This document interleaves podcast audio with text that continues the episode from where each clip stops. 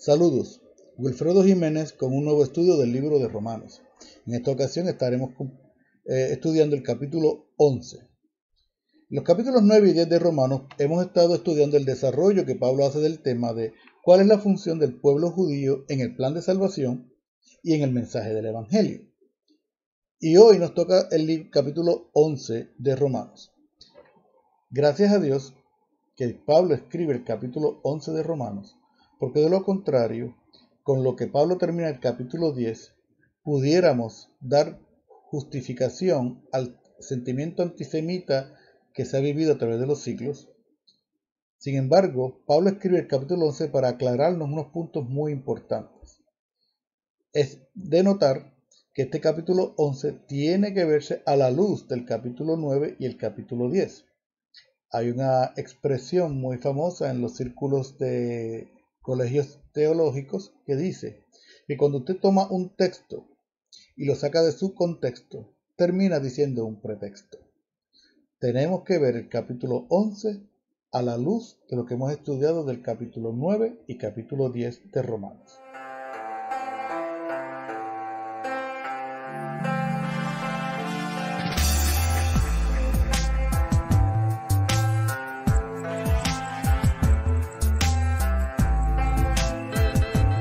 Digo pues, ¿ha desechado Dios a su pueblo? En ninguna manera, porque también yo soy israelita de la descendencia de Abraham, de la tribu de Benjamín. ¿No ha desechado Dios a su pueblo, el cual desde antes conoció? ¿O no sabéis que dice de Elías la escritura, cómo invoca a Dios contra Israel diciendo, Señor, a tus profetas han dado muerte y tus altares han derribado, y solo yo he quedado y procuran matarme. Pero, ¿qué le dice la divina respuesta? Me he reservado siete mil hombres que no han doblado la rodilla delante de Baal. Así también hay en este tiempo ha quedado un remanente escogido por gracia. Y si por gracia, ya no es por obras. De otra manera, la gracia ya no es gracia. Y si por obras, ya no es gracia. De otra manera, la obra ya no es obra. ¿Qué pues? Lo que buscaba Israel no lo ha alcanzado, pero los escogidos sí lo han alcanzado y los demás fueron endurecidos, como está escrito. Dios les dio espíritu de estupor, ojos con que no vean y oídos con que no oigan hasta el día de hoy. Y David dice, se ha vuelto su convite en trampa y en red en tropezadero y en retribución. Se han oscurecido sus ojos para que no vean, y agóbiales la espalda para siempre. He dividido eh, el capítulo en tres secciones, y hoy vamos a cubrir la primera parte, y las secciones son las siguientes. El primero sería un remanente judío escogido por gracia. La segunda es la adopción de los gentiles. Y la tercera, la consumación del plan de Dios. Estas son las tres áreas que Pablo toca en el capítulo 11 de Romanos. Hoy nos vamos a concentrar en el versos del 1 al 10, que sería la primera parte del el remanente judío escogido por gracia. No cabe duda de que el pueblo judío ha tenido unas grandes experiencias con Dios y ha sido motivo de admiración y también de desdén por parte de los cristianos alrededor del mundo por la oportunidad que tuvieron y que menospreciaron o desecharon. Si usted busca a través de toda la, palabra de Dios y a través del Nuevo Testamento en particular, usted va a encontrar que las diferentes cosas sucedieron al pueblo judío. En primer lugar, ellos no cumplieron con el pacto de ley. Ellos rechazaron el mensaje del Evangelio. Ellos conspiraron para darle muerte a Jesús que es el Mesías. Ellos persiguieron a los primeros cristianos del primer siglo. De hecho, ellos conspiraron con las autoridades romanas para perseguir a la iglesia en aquel momento. Ellos fueron un pueblo, como dice Pablo, rebelde y contradictor, según Pablo en Romanos 10:21. Sin embargo, no podemos eh, pasar por alto de que a pesar de que el pueblo judío vive todas estas experiencias, y este fue lo que pudiéramos decir su fracaso como nación escogida por Dios. No podemos tampoco pensar de que fueron ellos los únicos. Yo estoy completamente claro que el pueblo de Israel fue realmente un, una muestra de lo que es el corazón del ser humano, de lo que es el corazón de la humanidad. El pueblo de Israel representaba a la humanidad ante Dios en ese momento. Y yo no tengo duda de que cualquier nación que Dios le hubiera dado su ley, hubieran tenido los mismos problemas y hubieran tenido el mismo fracaso. Todo esto tiene que ver con nuestra aceptación de la gracia de Dios. Me explico. Dios, desde un principio, crea al hombre allá en el huerto del Edén, al hombre y a la mujer, le da unas características que ya hemos conocido, parte de Dios, eh, eh, Dios con su propio aliento le dio vida a ese ser, Dios lo hizo a su imagen y semejanza y este, esa expresión a imagen y semejanza eh, conlleva un sinnúmero de características que tienen los seres humanos que nos diferencian de otro tipo de vida en el planeta. Dios tenía un plan con el, con el ser humano y ese plan no se ha frustrado. Hemos dicho en otras ocasiones que Dios no tiene un plan B, Dios siempre ha tenido un plan A, el plan de redención. Por supuesto, hay cosas que para nosotros son un tanto difíciles de entender, porque nosotros a veces, a pesar de que creemos que Dios es infinito y creemos que Él es eh, lo más grandioso y que está fuera de toda comprensión humana, tratamos de entender a Dios en nuestra mente finita, tratamos de encajonarlo en nuestra mente finita y todo aquello que no quepa en nuestra mente y en nuestro razonamiento, lo desechamos. En otras palabras, creemos un Dios tan grande pero al final del día la realidad es que lo forzamos a que Él actúe conforme a nuestra justicia, a nuestra parecer, a lo mejor que nosotros podamos entender. El fracaso del pueblo de Israel no fue un accidente. Israel representa a toda la humanidad. Dios le dio la ley, hizo grandes milagros entre ellos, pero ellos se mantuvieron siendo incrédulos. ¿Por qué? Porque lo que cuando el hombre falla allá en el huerto y Dios lo saca del huerto del Edén, el hombre tiene ya cae en rebeldía contra Dios. El hecho de comer de la fruta no fue el pecado la desobediencia de Adán y Eva. El pecado que ellos eh, mostraron fue la rebeldía. Fue el hecho de querer ser como Dios, menospreciando lo que ya tenían y como resultado de esa actitud del corazón vino la desobediencia. En otras palabras, el comer de la fruta no fue el acto de pecado que los que cayeran en maldición, sino más bien el comer de la fruta fue el resultado de haber caído ya en pecado. Y esto es una de las preguntas que a veces se hacen en los seminarios, si Eva pecó antes o después de comer. Personalmente creo que ella pecó antes de comer. El comer fue el resultado de su pecado. Ahora bien, Dios sabe que el hombre cae en rebeldía, pero el hombre lo sabe. ¿Sabe, acaso sabía el hombre lo que Dios pedía, lo que el hombre, lo que el hombre necesita hacer para que Dios lo acepte? Yo creo que no. Y yo creo que Dios en su plan de desarrollo, para mostrar al hombre quién es él y a dónde el hombre había caído, Dios le da la ley. Pero no se la da a toda la humanidad, se la da a un pueblo que él escoge. Él escogió a Abraham, un hombre pagano que vivía en Ur de los Caldeos. En aquella época el conocimiento de Dios era solamente el conocimiento hablado. Donde Abraham se desarrolla y vive es en una sociedad politeísta, creían en muchos dioses. Así que Dios se les revela a Abraham y lo primero es sacarlo de ese entorno, de ese ambiente. Dios lo saca de ahí a la tierra que él le mostraría. De Abraham Dios saca una nación, le promete a Abraham, yo tengo un plan con la humanidad. Esto es bien importante, Génesis 12. El plan de Dios era con toda la humanidad, con todos los seres humanos. Pero para fin de desarrollar ese plan, Dios escoge una persona que de ahí sale un hijo, que de ahí salen otros hijos y ahí se va multiplicando hasta que se forma una nación. A esa nación Dios le da su ley, Dios le da eh, lo que Él espera del ser humano. La ley representa la santidad de Dios.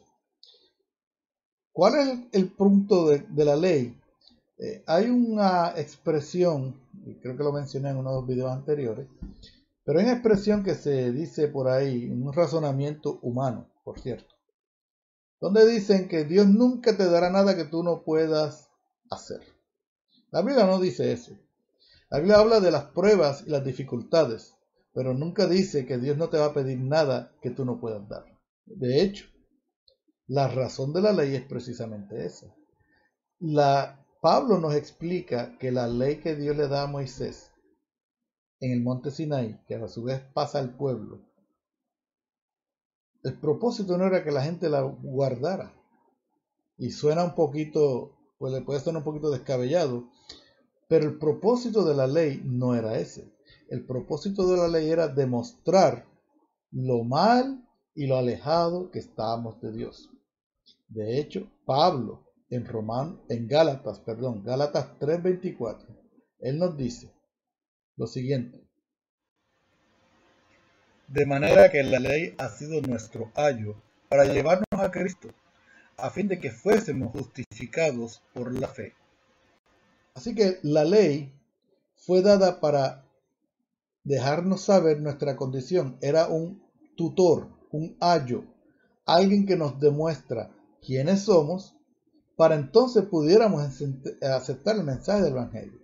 En otras palabras, se suponía que el pueblo judío, por haber tenido la ley y por haber fracasado en la ley, que ellos estaban bien conscientes de que ellos fracasaban constantemente en cumplir la ley, debieron tener un corazón mucho más receptivo y cuando Jesús vino a escena, aceptar su mensaje, aceptar el mensaje del Evangelio, porque el propósito de la ley es precisamente ese.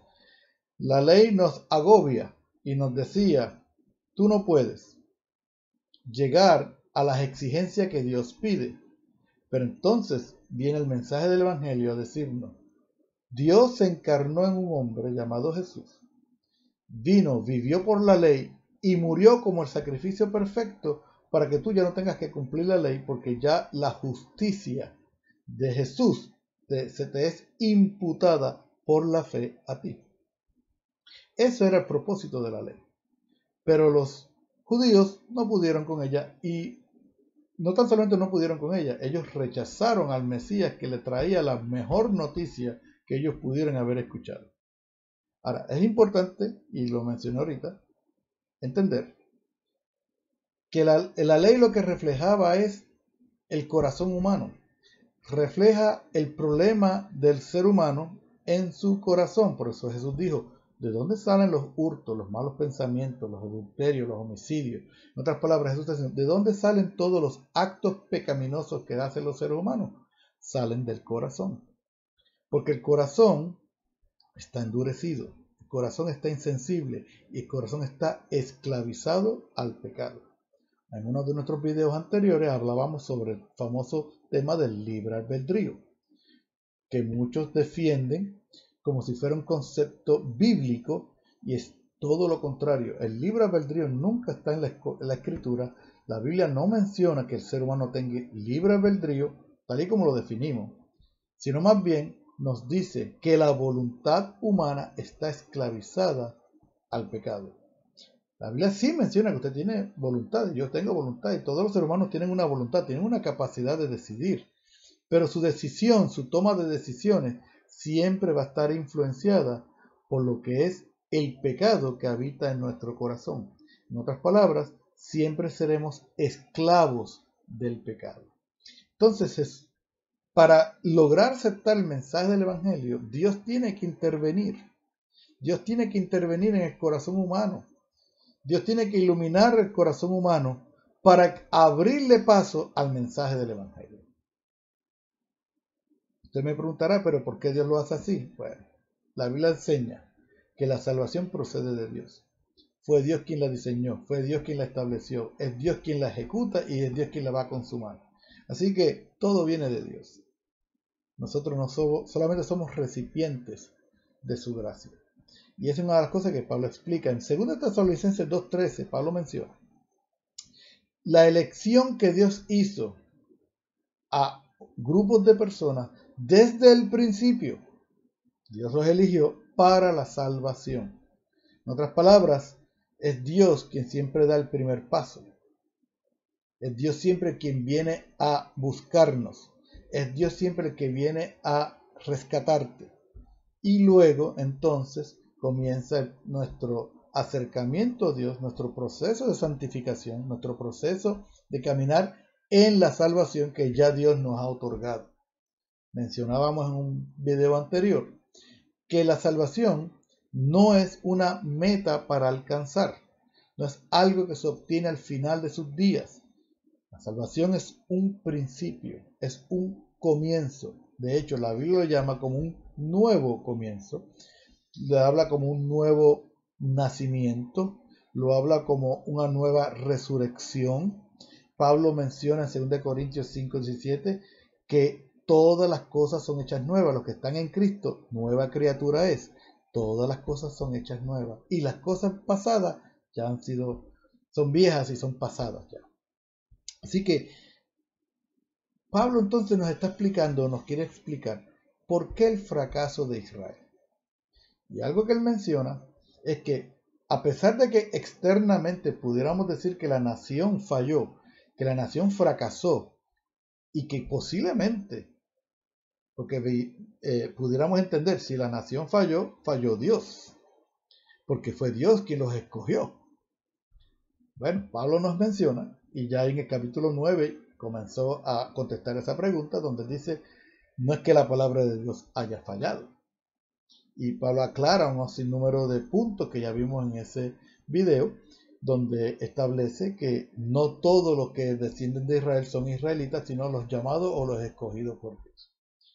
Pablo aquí refuerza esta idea en el capítulo 11 de los versos que leímos, en donde nos establece y nos dice que hay un pueblo, hay un remanente del pueblo escogido por gracia. Y toma de ejemplo a Elías. Elías, sabemos su historia, Elías fue un hombre, un profeta de Dios que se levantó en medio de una gran apostasía que vivía el pueblo y Dios levanta a Elías para llevarle el mensaje que los profetas llevaban, que solamente todos los profetas profetizaban. El mensaje de ellos era el mensaje de juicio. Mucha gente dice, no, porque ellos que hablaban era juicio, juicio. Bueno, ellos hablaban de lo del pacto de ley. En otras palabras, todos los profetas lo que les recordaban al pueblo es, por haber tú desobedecido el pacto, por haber dejado el pacto de Dios, te vienen estas consecuencias, vienen estos juicios, vienen estas cosas. Todo lo que los profetas profetizaron, de si los ataques de los enemigos, pérdida de las cosechas, hambruna, desastres naturales que ellos vivieron, todo eso, todo ya estaba escrito en el pacto. Si usted busca Deuteronomio 28 o 29, te va a encontrar las bendiciones y las maldiciones que tenía el pacto. Y todo lo que los profetas traían era la palabra de Dios, indicando Dios el cumplimiento del pacto. Si haces lo bueno, te voy a bendecir, pero si no lo haces bien, vas a tener todas estas eh, consecuencias de dejar el pacto. Y eso fue lo que el pueblo Israel vivió. Y Elías, pues vivió un momento así. Y en un momento dado, este, en medio de la apostasía que se vivía, Elías creyó que él era el único, que solamente él quedaba. Y en un momento dado, en un momento de gran depresión para el profeta, dice la Biblia que se fue para buscar la presencia de Dios allá en el monte Oreb. Y cuando iba de camino, Elías, cansado, abogobiado, frustrado, posiblemente deprimido, dice que se echó debajo de un, eh, de un arbusto y deseaba morirse. Si usted analiza eso, usted va a encontrar de que su depresión fue tal grado que ella deseaba suicidarse. Y Dios interviene con el profeta.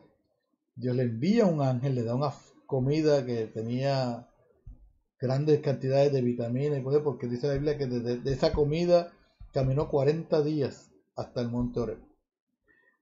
Y Elías presentó una queja ante Dios. Y la queja fue, mira, el pueblo ha dejado tu pacto, han derribado tus altares, todo, todo. Él, él se dijo, todo, han matado tus profetas, han matado sacerdotes, han matado todos los que crean en ti, y solo yo he quedado. Elías en su condición entendía que él estaba solo, que él había quedado, que él le dice la divina respuesta, según lo leímos en Pablo. Dios le dice a Elías, me he reservado, note bien que dice, me he reservado siete mil rodillas que no han doblado ante Baal. En otras palabras, Pablo utiliza esa expresión y esa historia del Antiguo Testamento para indicar que aún en medio de lo que pudiéramos ver el fracaso del pueblo de Israel, el fracaso de la ley, el fracaso del pacto que Dios hizo con ellos, Pablo dice, no, Dios tenía un remanente, Dios había escogido un grupo por su gracia, porque la realidad que nos está mostrando es que esto no se trata de ni del que quiere, ni del que puede, ni del que se esfuerza, esto se trata de Dios, Dios y Dios en todo momento. Y lo que Pablo nos dice aquí entonces, que dice, a pesar de que tú has visto que allá el pueblo ha fracasado, no ha sido un fracaso total. Dios se ha reservado a un grupo escogido por gracia. Y esto es clave. Y vimos cómo Dios hace la elección en el capítulo 9, ¿se acuerdan? Vimos que en el capítulo 9 de Romanos, la elección de Dios no es si tú hiciste las cosas bien o si hiciste las cosas mal, si tienes buenos sentimientos, si no tienes buenos sentimientos. No, significa si naciste de una familia noble o si naciste de una familia eh, no tan noble. La elección de Dios solamente está basada en su soberanía. Y eso es lo que Pablo está explicando aquí, la soberanía de Dios. El caso de Israel, y, quiero hacer este paréntesis para luego continuar con la otra sección, pero el caso de Israel me recuerda a la iglesia. La iglesia del Señor, que ha existido y que en cierto grado eh, ha existido por siempre, porque siempre han habido personas que, que Dios ha escogido por su gracia, que no se le llamó iglesia per se, y, esto es un tema de debate entre muchos eruditos teológicos, eh, en donde algunos establecen que la iglesia comenzó en el día de Pentecostés. El doctor Charles Ryrie eh, del Dallas Theological Seminary eh, establece en su libro de teología básica que la iglesia no existía en el Antiguo Testamento, que la iglesia comenzó el día de Pentecostés. Sin embargo, el pueblo de Israel en cierto sentido era un tipo de la iglesia porque ellos fueron una, asamblea llamada aparte. Pero dentro del grupo de la, de la nación de Israel, que Dios había escogido para darle su ley, Pablo nos está aclarando, pero aún en medio de ese grupo que fallaron y que fracasaron en su vivencia por la ley, Dios tenía un grupo escogido por gracia, por su gracia. Y me parece que la iglesia, podemos hablarlo de esta manera. Cuando usted habla de iglesia, ¿a qué iglesia usted se refiere? ¿Será la iglesia que usted visita? ¿Será la religión que usted profesa? Cuando hablamos de iglesias, antes del siglo IV, cuando se hablaba de iglesia, se mencionaba solamente una iglesia. Había una sola creencia, la iglesia universal. La iglesia del primer siglo de los apóstoles, que luego fue la iglesia perseguida por los primeros cuatro siglos, hasta que en el 303, en el decreto de Milán, el emperador Constantino hace la proclama de que la iglesia ya no sería la iglesia perseguida, y sino más bien la iglesia protegida por el Estado. Ese momento cambió totalmente para la vida de la iglesia. Muchos de los historiadores que hablan de la historia de la iglesia, pues hablan de ese momento como un gran triunfo de la iglesia y otros hablan sobre su gran fracaso de la iglesia, porque a partir de ese momento la iglesia comenzó a contaminarse con todas las cuestiones paganas. Usted imagínese un imperio de sobre mil años de existencia, donde las personas por cientos de años han creído en muchos dioses. y que para cada cosa había un Dios, y de momento ahora el Estado le dice, ahora no vas a creer en esos dioses, ahora solamente vas a creer en un solo Dios, Dios de los cristianos. Era un golpe duro y difícil para las personas, porque el Evangelio no es para imponerse por la fuerza, el Evangelio es llevar el mensaje y Dios trabajará en los corazones de las personas la fe para creer el mensaje. Pero en aquel momento surge eh, esta situación, la iglesia entonces ahora pasa a ser la iglesia protegida del Estado, y todos sabemos la historia, y si no, pues les recomiendo que busque un poquito de historia eh, de la iglesia para que encuentre lo que ocurrió, y lo voy a resumir en esta forma, a partir de ese momento, de esos, del siglo IV, la iglesia comenzó a fragmentarse y tuvo que hacerse eh, diferentes instituciones. Ya para el siglo XVI, la reforma protestante abrió aún más esta brecha y porque ya la, iglesia constituida e institucionalizada había eh, se había fragmentado y había, se había adulterado del mensaje del Evangelio y se había contaminado con montones de prácticas paganas.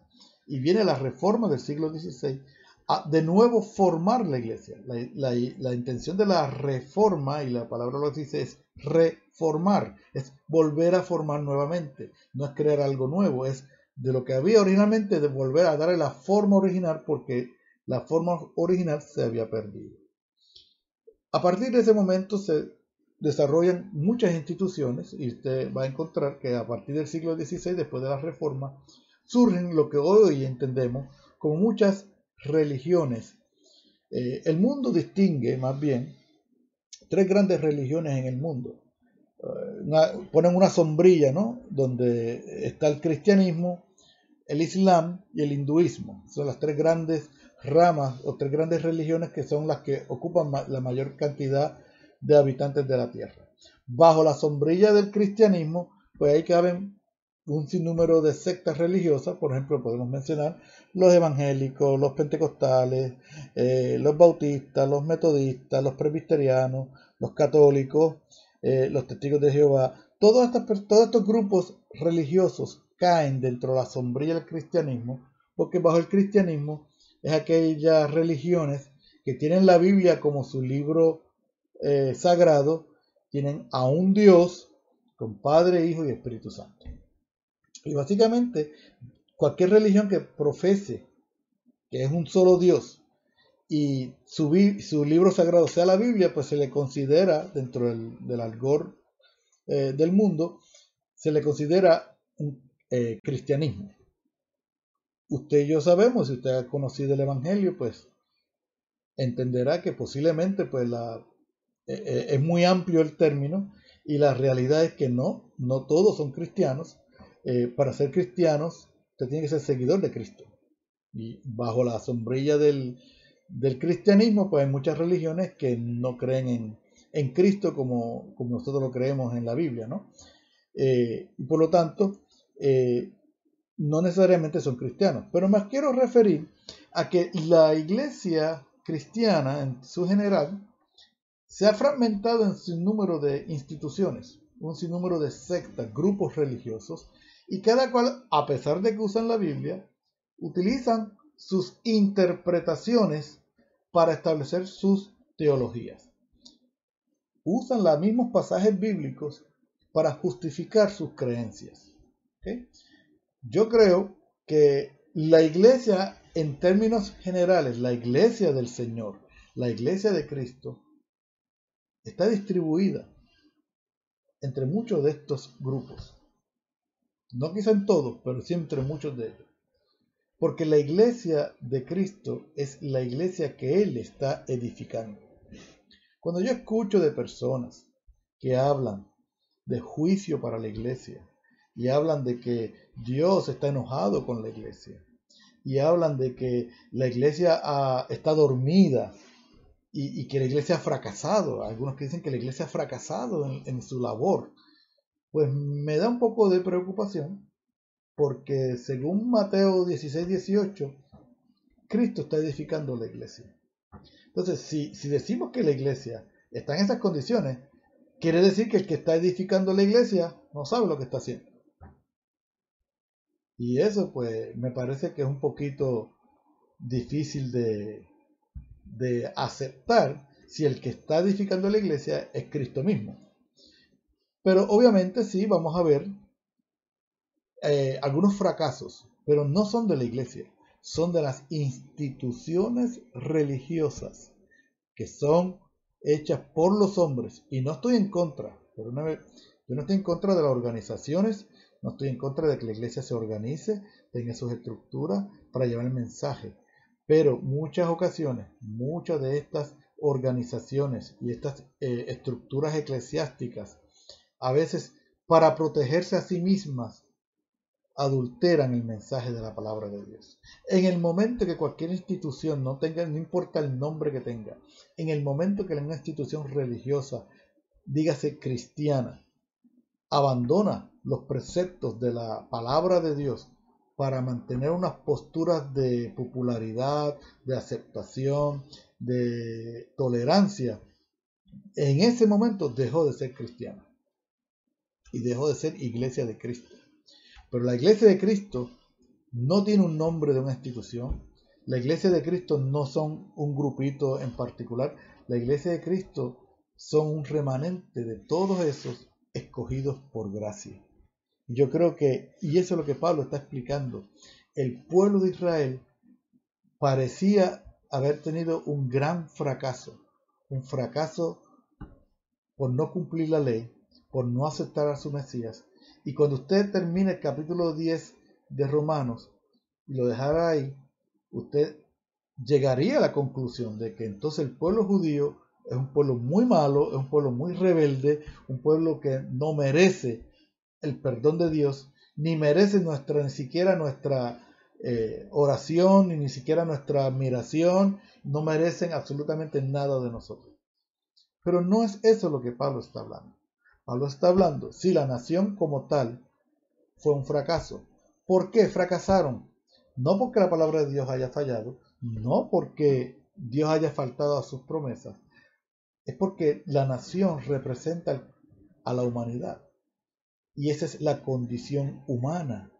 La condición humana de todas las naciones es básicamente la misma, una esclavitud al pecado en donde están en rebeldía contra su creador. Si Dios no interviene, si Dios no interviene en el corazón del hombre, del ser humano y de la mujer, su pecado los llevará a la condenación eterna. Pero Dios, en su gracia, en su elección por su soberanía, Él escoge a los que Él quiere para ser salvos. Y eso es bien a través de Dios. Y usted quizá pregunte, Wilfredo, entonces, ¿cómo yo sé si Dios me ha escogido? ¿Cómo yo sé si aquel ha escogido? ¿Cómo sabemos si aquel otro fue escogido? En primer lugar, nosotros no estamos llamados para juzgar ni decir aquel es escogido sí, aquel no. Nosotros no podemos bajo ninguna circunstancia, decir quién se salva y quién se pierde. Eso está solamente en las manos de Dios. Yo lo que le puedo decir es lo siguiente, y lo que le puedo asegurar por la palabra de Dios, es, si usted siente un amor profundo por Dios, si usted realmente le interesa conocer a Dios, si usted realmente tiene un interés genuino allá en, en lo más íntimo de su corazón, si usted realmente le interesa las cosas de Dios, le interesaría agradar a Dios, ese sentimiento no viene con nosotros. Ese sentimiento no está en nuestro corazón porque el pecado está ahí sustituyéndolo. Si usted tiene ese sentimiento, ese sentimiento lo pone Dios. Ese sentimiento lo pone el Espíritu Santo de Dios en el corazón es lo que Dios utiliza para atraerlo, para traerlo, como Cristo le dijo a los discípulos, ustedes no me escogieron a mí, yo los escogí a ustedes. Y en el capítulo 5 de Juan, cuando Jesús está hablando con los fariseos, que les dice, ¿saben por qué ustedes no pueden entender mi lenguaje? ¿Saben por qué no entienden el, mi mensaje?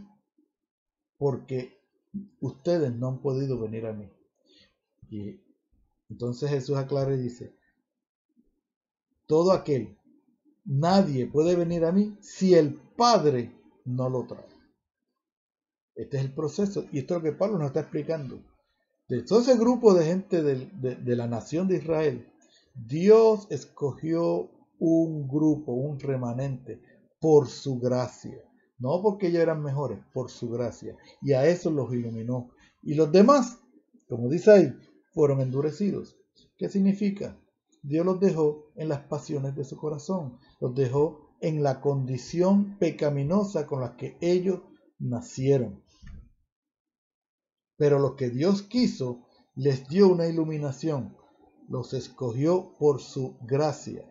Y Pablo dice en Efesios 2, 8, 9 que la, eh, la salvación ya no es por obras. Por gracia sois salvos, por medio de la fe. Y esto no es un don de vosotros, es un don de Dios, no por obras, para que nadie se gloríe. En otras palabras, Pablo nos está diciendo la salvación es por la fe en Cristo, pero esta fe es un don de Dios. Esta fe viene como resultado de Dios haberte elegido. Yo no puedo hablar por el otro ni por el otro, pero si usted puede hablar por sí mismo, si usted realmente tiene un deseo genuino en su corazón y desea conocer a Dios, desea hacer la voluntad de Dios, desea obedecerle, quiere conocerle, lee, estudia la palabra, hace todo esto, usted, Dios lo ha iluminado.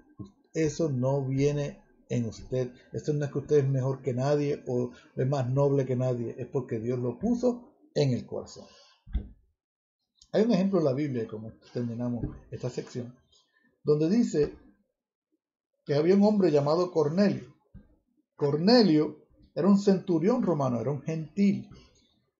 estamos hablando del primer siglo, Cristo acaba de morir, la iglesia morir, van muerto en la cruz de Calvario, ha resucitado, encomienda a la iglesia, a los apóstoles, ir por todo el mundo y predicar el evangelio a toda criatura.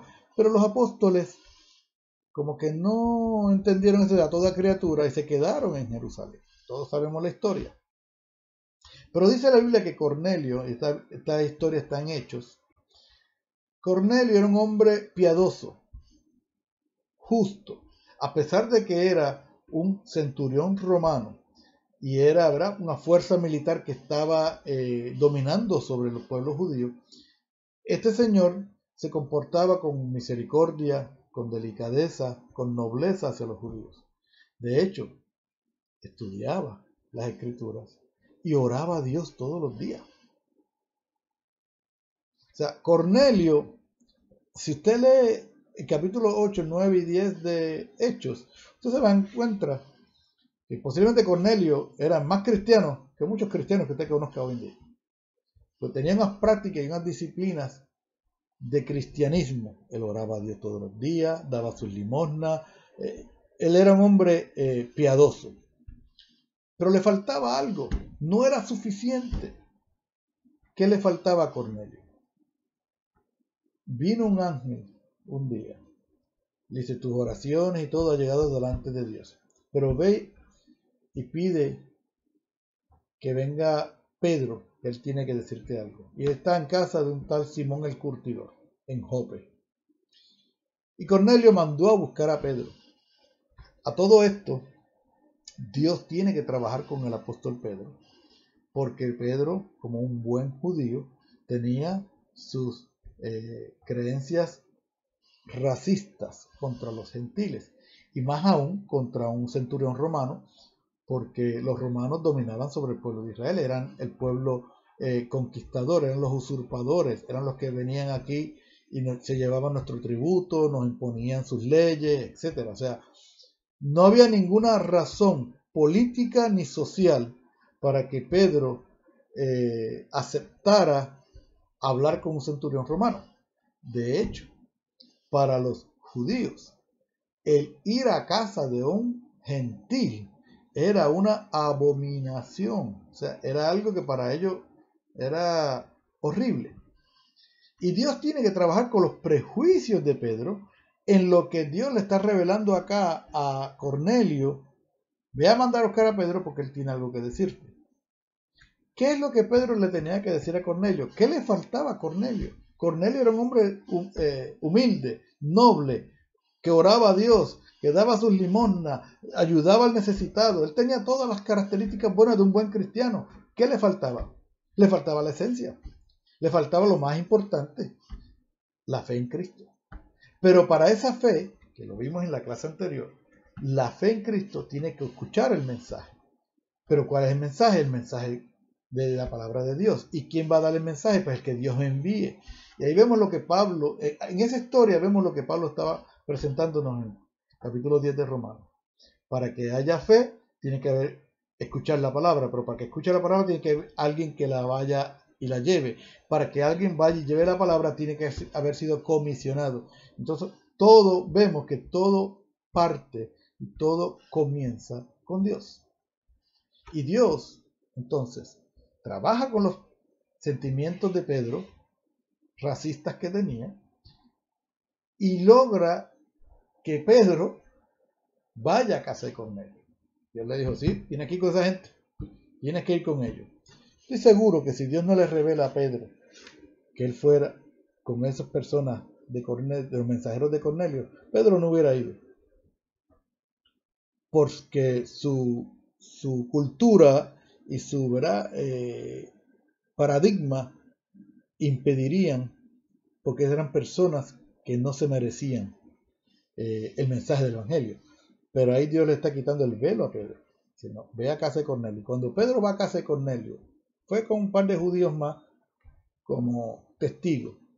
Y lo sorprendente que Pedro vivió allí fue que cuando él llega allí, Cornelio en su ignorancia, esto es digno de notar, en su ignorancia, imagínese, él no conoce del Dios Todopoderoso, él ha escuchado cosas y él tiene esta inclinación que yo no tengo duda que ya Dios había trabajado con el corazón de Cornelio. Pero imagínense, Cornelio recibe un ángel que le dice que tiene que mandar a buscar a Pedro. Cuando Pedro llega, Cornelio piensa que Pedro es alguien especial. Cornelio piensa que es alguien enviado de los dioses. Este hombre tiene poderes, este hombre tiene que ser... Y Cornelio se le tira a los pies para adorar a Pedro. Y Pedro lo toma lo levanta y dice, no, no, no. A quien tú tienes que orar es a Dios. Yo solo soy un concierto. Gracias a Dios que Pedro había entendido. Y cuando Cornelio le da el testimonio, pues mira, estás aquí porque yo recibí esto que de un ángel que me dijo que tú tenías que venir a decirme algo. Cornelio no sabía lo que le iban a decir.